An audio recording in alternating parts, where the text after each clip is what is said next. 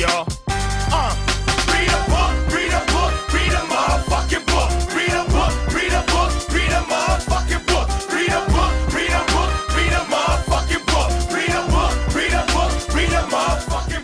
Bem-vindos a mais um Diário de Leitura. Eu sou Patrícia Quartarolo, do Poderoso Resumão, e tô aqui para contar para vocês um pouquinho sobre as minhas leituras recentes é, dos últimos 15 dias, para ser mais sincera.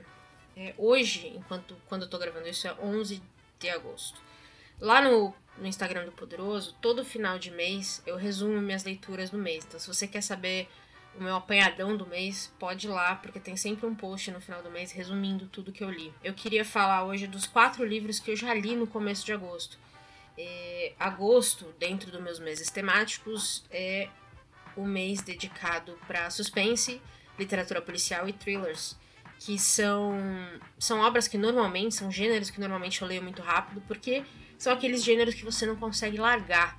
Então eu normalmente deixo ou eu quis deixar esses gêneros para agosto, porque nessa época do ano, normalmente, nos últimos anos pelo menos, tem sido quando eu tenho tido uma, uma ressaca meio forte, né? Que é, que é aquela época que você não quer ler nada, que você tá meio de saco cheio e tudo mais. Então, eu tentei esse ano, enquanto eu tava organizando meus temas, colocar temas que eu sei que são temas fáceis, rápidos e temas que eu gosto de ler muito para esses meses que normalmente são muito difíceis. Agosto é um mês muito longo, então normalmente eu tenho uma ressaca literária de, de querer ler mais e não sei se vou continuar nesse ritmo de leitura até o final do mês, mas o começo do mês já se mostrou é, muito bom.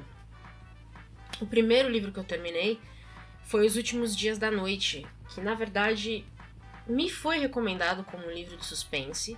Ele tem uma, um blurb da Gillian Flynn, que é autora de Garota Exemplar, que é muito bom. Se você não leu o livro, o filme também é muito bom, por incrível que pareça, apesar de ter um Ben Affleck. Eu não vou nem entrar no mérito do quão ruim eu acho que o Ben Affleck é, mas mesmo, mesmo no filme ele está bom, então, pra você ter uma ideia. Esse livro me foi recomendado como um thriller, e inclusive se você ler aqui a, a descrição que a própria editora faz, a última frase da descrição é um thriller eletrizante sobre invenções, vaidade, ganância e principalmente a luta para iluminar o mundo. É, eu achei essa descrição, depois eu terminei de ler o livro, achei a descrição um pouco errada. Não é um suspense, na verdade. A história do livro é sobre a, basicamente a guerra entre o George Westinghouse e o Thomas Edison pela invenção da lâmpada. É bem na época em que os dois estavam trabalhando com a eletricidade e os dois se diziam os inventores da lâmpada. Então eles estavam numa guerra comercial para levar a eletricidade para todas as casas nos Estados Unidos. É, o livro é basicamente isso. Ele é todo contado do ponto de vista de um, de um advogado novato um advogado que comete alguns erros bem amadores, que é contratado pelo Westinghouse. Porque o Thomas Edison já era um cara muito rico na época e ele era bancado pelos, por alguns dos maiores investidores do país, inclusive o JP Morgan, né, que, que era dono do banco que está aí até hoje. Então é uma história muito interessante porque a gente reconhece muitos dos nomes. E eu acho que a gente não, eu pelo menos, não conhecia a história por trás da invenção da lâmpada, da, da eletricidade nas casas das pessoas e tudo mais. O Nikola Tesla também aparece aqui como um gênio muito incompreendido, bem à frente do tempo. Então é interessante porque você vê é, a maior parte dessa a maior parte da história, na verdade, é baseada em coisas reais. Então, os personagens todos que você vai ver aqui, eles existiram. E tem muitas cenas que são, são tiradas da realidade mesmo, então realmente houve uma guerra entre o Westinghouse e o Thomas Edison. E, mas é claro que tem alguns detalhes aqui, algumas conversas de bastidores que são, são criadas pelo autor.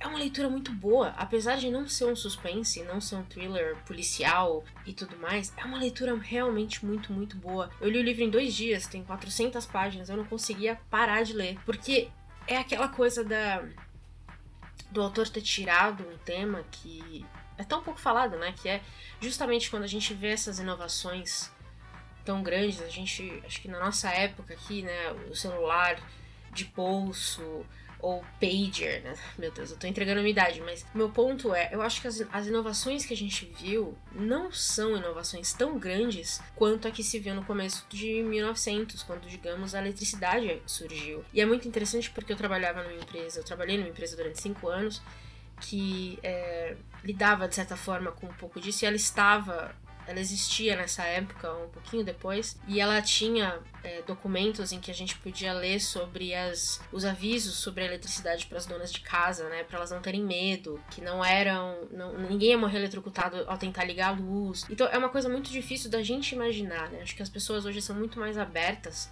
a adotar tecnologias porque é muito natural pra gente entender a evolução tecnológica das coisas.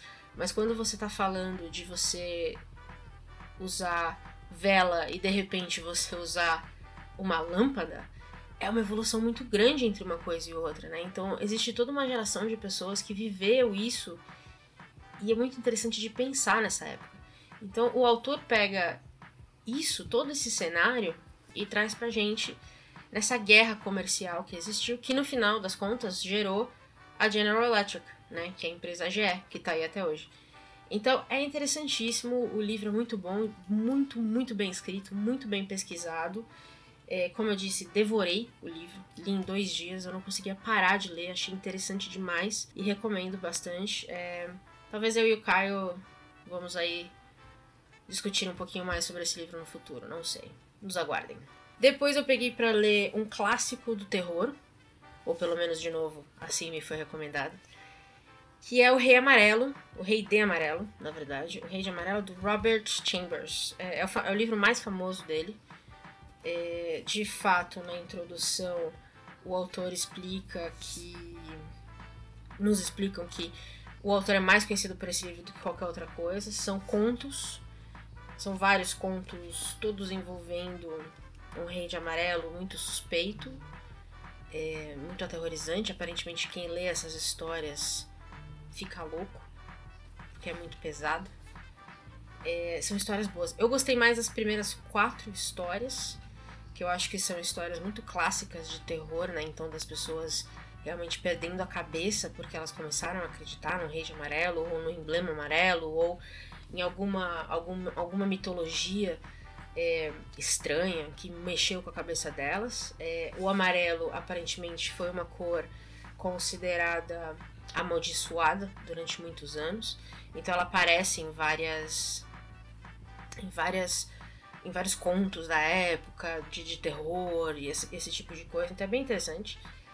É, eu gostei muito, eu gostei muito, muito mesmo. Eu li também muito rápido. Essa coletânea foi lançada pela Intrínseca, é, tá numa edição muito bonita.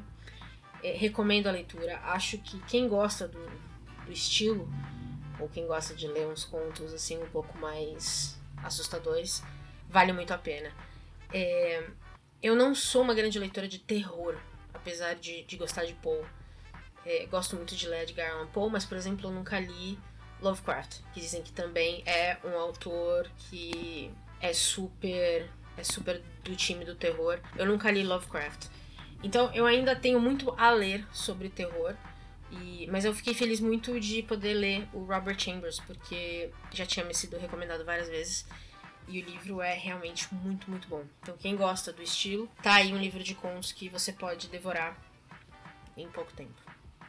E falando em devorar, outro livro que eu li rápido e me surpreendeu, foi minha primeira experiência com o autor, foi Jantar Secreto, do brasileiro Rafael Montes.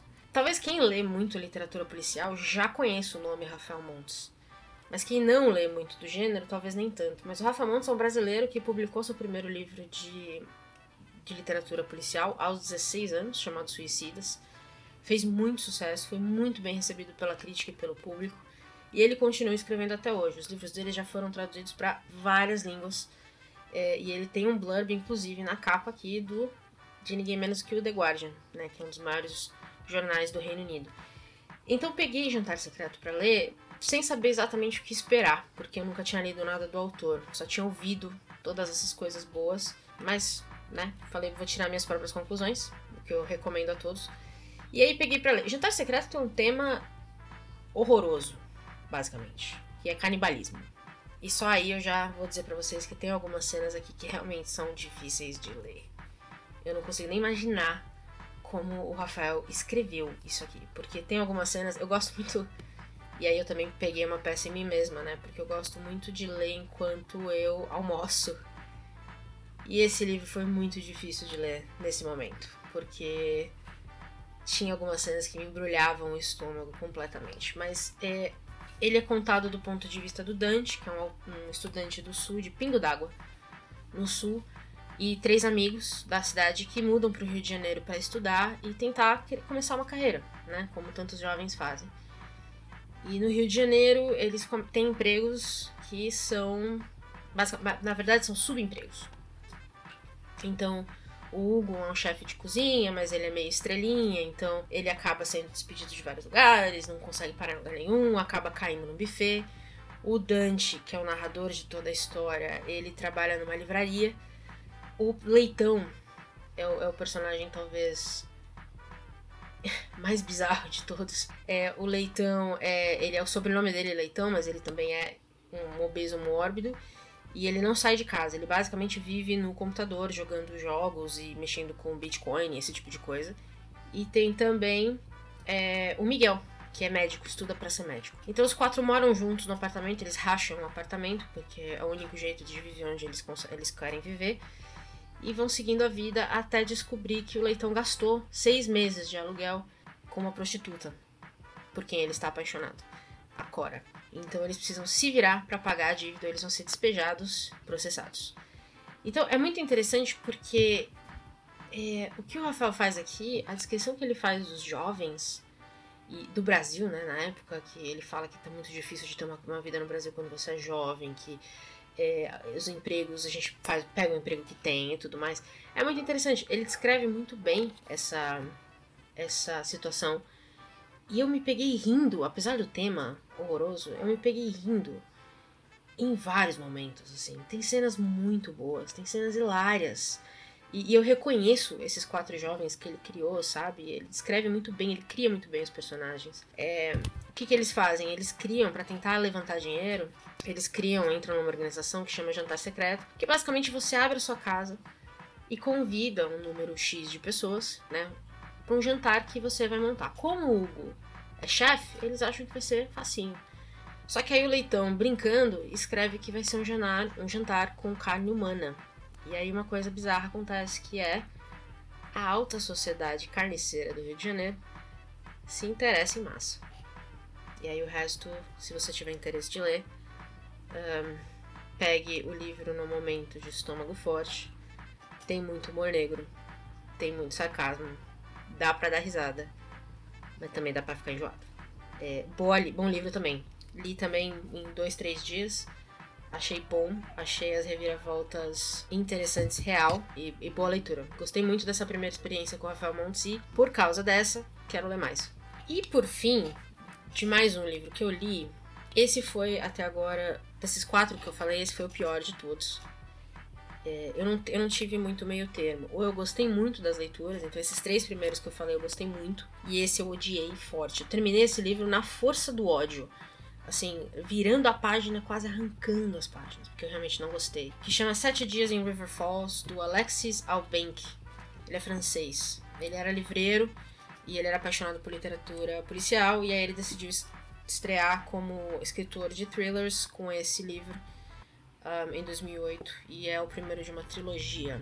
Eu não vou contar muito do livro, basicamente dois meninos estão numa, numa floresta e eles veem um, um, carro parado na frente do rio e eles sentem que alguma coisa está errada. Na hora que eles decidem fugir, porque né, já, já tá de madrugada, eles precisam sair dali, eles decidem fugir. Um deles cai e se machuca e o outro sai para pedir ajuda e acaba morto. E não só isso, no rio encontra um corpo de duas jovens, duas jovens estudantes da cidade. E aí começa a, a investigação. É, é, o começo clássico de um livro de, de, um, de um livro de literatura policial. Então você tem um assassinato e aí a gente vai ver o desenrolar dessa investigação. O meu problema com esse livro não é nem não é nem ele seguir os motes comuns da literatura policial, até porque não existe mais nada de novo para se fazer na literatura policial, eu acho. É muito difícil você ter componentes fora da caixinha. O meu problema é que o autor escreve mal, o autor é ruim, é, é ruim de verdade, as descrições deles, os personagens, são muito ruins. É, a forma como ele cria as, as situações, ou como ele resolve as situações, é muito daquele tipo: ah, este personagem aqui, ele está atrapalhando a história. Então eu preciso matá-lo. Então o policial vai atirar nele.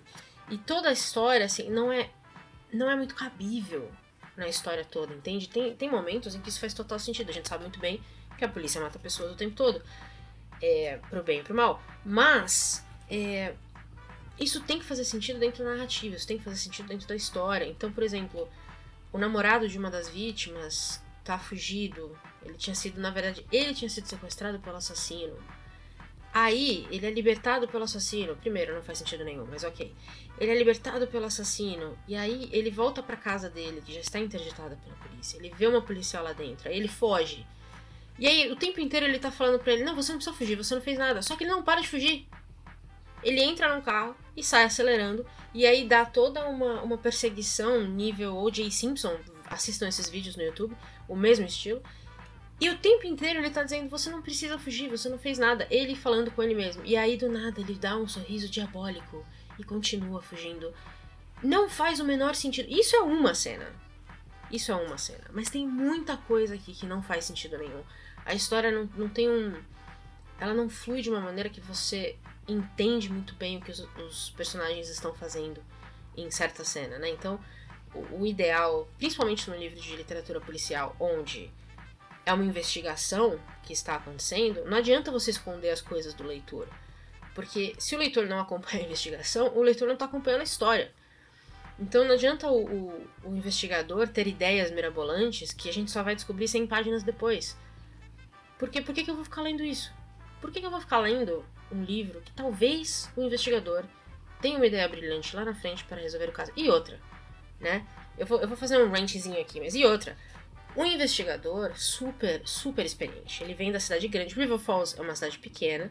Ele vem da cidade grande de Seattle. E ele decidiu que ele não queria mais trabalhar em Seattle por causa do nível dos assassinatos que ele tinha que lidar. Ele não estava mais conseguindo lidar com aquilo.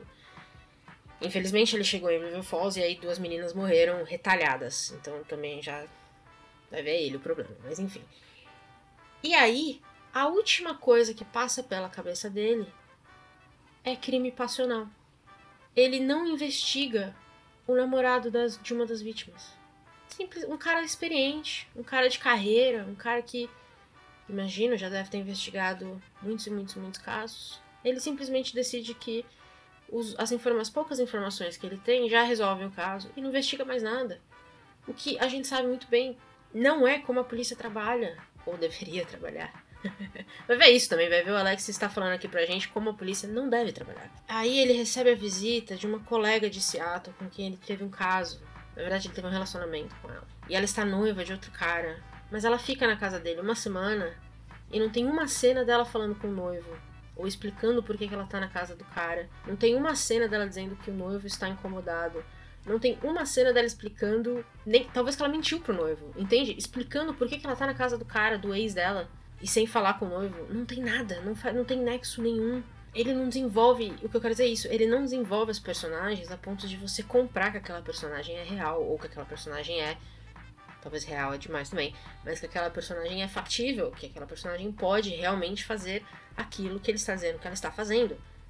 Não faz sentido. Enfim, o livro é ruim. Você lê rápido, os capítulos são curtos, então você lê rápido. O que foi bom, porque eu acho que se tivesse mais 100, 150 páginas eu ia jogar no lixo. Eu não ia ler. É, eu não ia terminar. É, definitivamente eu não vou ler a, a, trilogia, eu não vou terminar isso aqui. E eu realmente. Eu quero fazer uma resenha completa no, no Poderoso, colocando trechos ou algumas coisas sobre a diferença crucial que um autor precisa saber entre mostrar e contar. E eu acho que isso é muito importante, principalmente na literatura policial, porque você contar tudo pro leitor é muito difícil do leitor entender a atmosfera, né? Então, quando você está escrevendo suspense, por exemplo, você escrever ela estava com medo e chorou, é, não te dá a atmosfera real da coisa, entende? Então, o, o Stephen King, por exemplo, é um mestre nisso.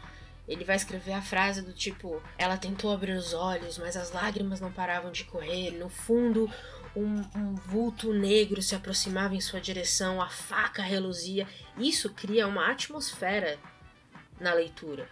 Ela estava com medo e chorou, não cria uma atmosfera na leitura. Então, é a diferença entre você mostrar pro leitor que a personagem está com medo e você contar pro leitor que a personagem está com medo. São duas coisas muito diferentes e criam duas experiências de leitura muito diferentes. E eu acho que ninguém contou isso pro Alexis, né? Ele não, ele era livreiro, mas talvez ele não tenha visto aí essa questão, porque na literatura policial você contar tudo pro leitor, né, dar pro leitor o que ele deve sentir, muitas vezes vai quebrar totalmente a história, né? Então o leitor ele tem que estar tá angustiado para continuar lendo, ele tem que estar tá nervoso para entender que, meu, será que vão resolver esse caso? Será que vão pegar esse assassino? Será que isso vai acontecer? Então, mesmo quando a polícia erra, e tudo bem da polícia errar, isso não é pecado, mesmo quando a polícia erra, tem que ser um erro factível. Não pode ser assim, ah, um inspetor de 30 anos de carreira esqueceu de investigar uma, uma possibilidade, entende? Então, assim, é, eu tenho um problema muito sério com autores que não entendem muito a diferença entre criar essa atmosfera e simplesmente entregar para o leitor o que ele tem que pensar. Então, eu, nesse caso, eu, eu ainda acho que o Stephen King dentro desse gênero de suspense, é um mestre em fazer. Você fica realmente ansioso lendo o livro do Stephen King, você fica com medo lendo o livro do Stephen King. E é por isso que as obras dele são tão facilmente adaptáveis para televisão, porque a televisão precisa de mostrar. A televisão não pode te contar, né? Tem essa questão muito forte nesse livro que é muito mal feita. Então, não recomendo. Ruim, bem bosta mesmo. E vai sair da minha coleção o mais rápido possível. Eu não quero nem ver o nome desse autor mais. Não vou como eu disse, não vou terminar essa trilogia. E é isso. Encerrei numa nota ruim. Eu vou falar do que eu tô lendo, que talvez ajude um pouco, mas eu não sei muito ainda sobre eles, porque eu tô começando agora. Então eu vou passar muito rápido. É... Tô lendo duas coisas agora que são muito boas. Eu tô gostando do começo, não sei se vai continuar assim. É... Comecei o Sobre o Autoritarismo Brasileiro, da Lilia Moritz Schwartz, da Companhia das Letras. Já tô sentindo a porrada, já. Tô no primeiro, no primeiro capítulo. Que é sobre racismo e escravidão. Então, acho que você já deve imaginar o que a gente está falando aqui. Basicamente, ela está contando pra gente que o brasileiro não é assim, simpático, fofinho, amigável, maravilhoso, né? Generoso, como a gente gosta de pensar. Tem muito da nossa história, na verdade, que contradiz tudo isso. E é sobre isso que ela vai falar Então, tô no começo ainda, volto para contar mais sobre ele em breve. E também tô lendo pela primeira vez a Siri Hutzvet, acho que é assim que fala, que, com o encantamento de Lilydale, que é, também me, me, me falaram que é um suspense, então tô no começo ainda, nada aconteceu, ninguém morreu ainda. Mas basicamente a história gira em torno de Lilydale, numa cidade pequena, e ela sonha em ir para Nova York. E aí ela conhece um estranho de Nova York, e aí ela pensa: esse cara é a minha saída dessa cidade. Então eu ainda estou nessa fase, mas parece que eles vão desenvolver um relacionamento Vamos ver o que vai acontecer. E aí ela vai descobrir várias coisas estranhas, até onde eu sei. E são essas minhas duas leituras do momento. Volto para contar daqui 15 dias no meu próximo diário. E espero que vocês estejam lendo coisas boas. Passem lá no Instagram do Poderoso. Estarei falando apenas de literatura policial, suspense e thrillers esse mês, contando um pouquinho das leituras. Me recomendem leituras se vocês tiverem algumas. E a gente se vê no próximo diário. Tchau! read a book, read a motherfucking book, read a book, read a book, read a motherfucking